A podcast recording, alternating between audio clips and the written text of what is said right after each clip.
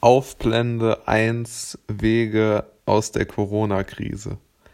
Ähm, ich habe gerade ein sehr interessantes Interview in der neuen Osnabrücker Zeitung gelesen vom äh, Corona-Forscher Streeck und der hat dort, finde ich, sehr, sehr viele sehr interessante ähm, ja, Thesen und ich denke auch sehr belegbare und belastbare Äußerungen zum Coronavirus und zum Umgang damit gemacht. Ja.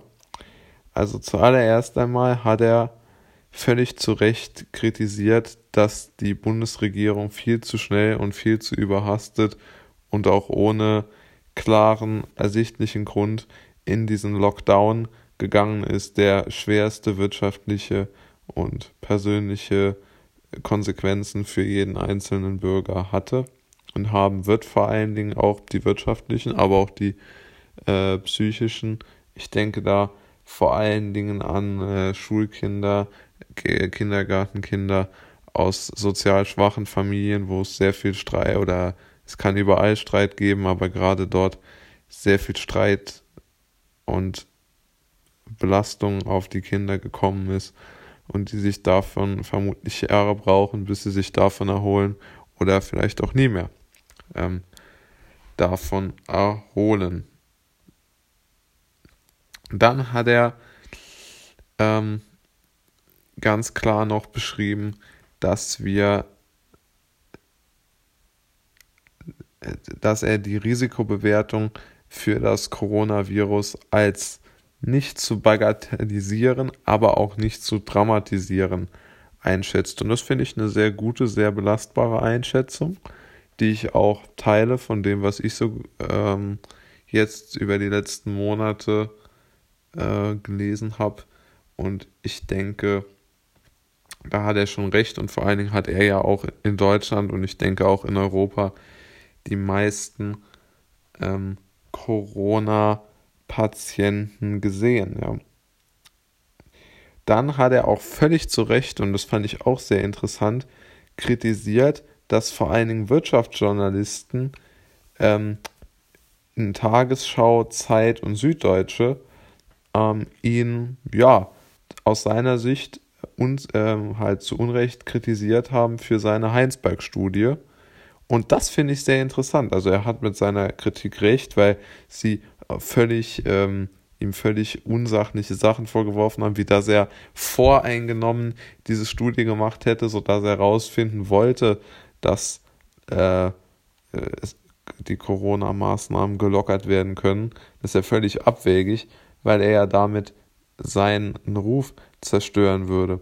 Und vor allen Dingen hat er ja gar nicht sozusagen die Pflicht gehabt, diese Studie zu machen, sondern aus meiner Sicht hätte die Bundesoberbehörde, das Robert Koch Institut, diese Studie machen müssen, aber die wollten nicht.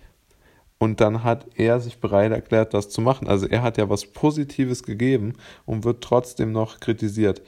Ähm, die, äh, die, Herr Streeck hat das auch in einem äh, Interview beziehungsweise in einem TV-Auftritt bei Markus Lanz am 1.4.2020 ähm, bestätigt oder hat das so gesagt und da können Sie das dann nachprüfen.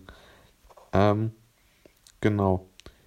Und es ist auf jeden Fall auch interessant, dass er sich sehr skeptisch zu einer äh, App, zu einer Tracing-App äußert er äh, spricht davon, dass man nicht weiß, ob sie etwas zur Pandemie-Kontrolle in Deutschland oder Eindämmung in Deutschland beitragen kann. Finde ich interessant. Ähm, ja, ich bin da auch sehr skeptisch. Ich glaube auch, dass sie vor allen Dingen zu spät kommt, was er auch kritisiert.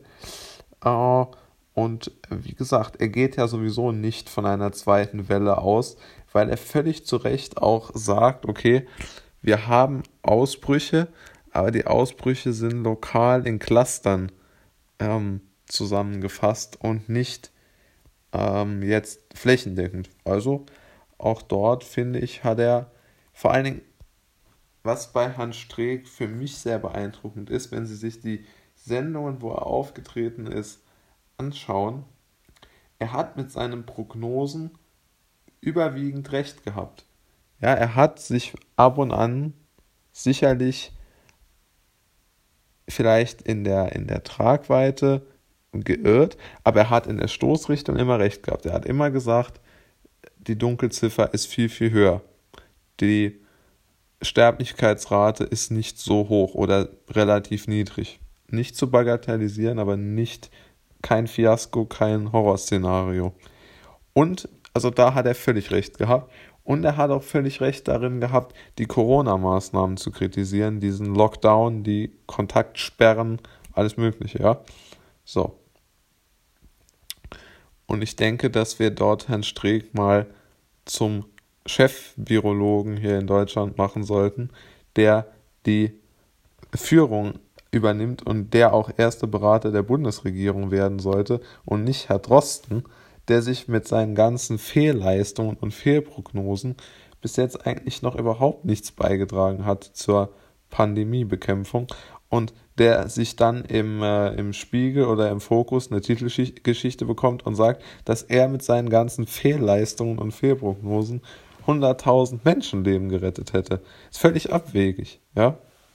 So, und was Herr Streeck auch noch, und das finde ich extrem interessant, äh, kritisiert, ist, dass ähm, ja, da, dass die Maskenpflicht aus seiner Sicht große Gefahren birgt und man deshalb darüber diskutieren sollte, sie vielleicht ähm, ja, abzuschaffen, weil halt sehr, sehr viele Menschen die Masken in die Hosentasche machen, sie laufend anfassen, ja, und auch, wie er sagt, äh, zwei Wochen lang vor dem Mund tragen, ohne sie zu waschen, ja. Und er schreibt natürlich, dass das dann ein guter Nährboden für Bakterien und für Pilze ähm, wäre. Und ich denke, da hat er natürlich auch recht, ja. Und ähm, ja, ich denke, wir werden dort noch ähm, ja, auch eine Änderung erleben. Also ich denke, in Thüringen wird es zuerst fallen und dann wird es immer weitergehen. Ähm, ja, und was ich auch noch sehr interessant finde, ist, dass er sich auch noch mit sehr skeptisch gegen diese ganzen flächendeckenden Screenings ähm, stellt, weil er sagt, okay, wenn wir nur noch ein positives Testergebnis in 100 Tests sehen, dann ist es halt irgendwann schwierig, diesen riesigen Aufwand zu rechtfertigen.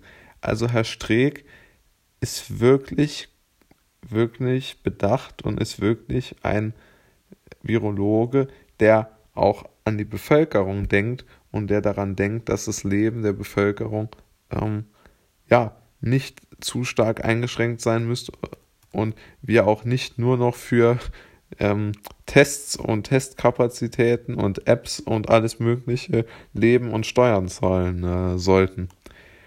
Und äh, wie gesagt, ich denke, der Weg aus der, aus der ähm, Corona-Krise wird sein, wie Herr Strix auch in diesem ähm, Interview beschreibt, ähm, dass er hier sagt, okay, wer sich krank, also welche Maßnahmen findet er noch für wichtig, dann schreibt er, wer sich krank fühlt, sollte zu Hause bleiben, Abstand halten in Innenräumen und Großveranstaltungen tendenziell nicht machen.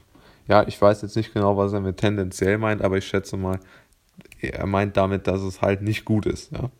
Also das sind ja jetzt Einschränkungen, mit denen man einigermaßen leben kann, wenn man dieses Virus eindämmen will, obwohl er sicherlich auch bei Großveranstaltungen, glaube ich, auch noch eine gewisse, sagen wir mal, Toleranz hat, äh, so wie ich das mitbekommen habe in der letzten Markus Lanz-Sendung vom 28.05., wo er war, hat er auch gesagt, okay, äh, da ging es um äh, Konzertsäle dass er gesagt hat, okay, während der schweren Grippewellen haben wir die Konzertsäle ja auch nicht äh, abgeriegelt, ja. Und ich denke, dass er dort auch ähm, eher, ja, nicht locker, aber dass er auch denkt, dass man dort irgendwann zu einem verhältnismäßigen und, sagen wir mal, kontrollierbaren Risiko sowas öffnen kann.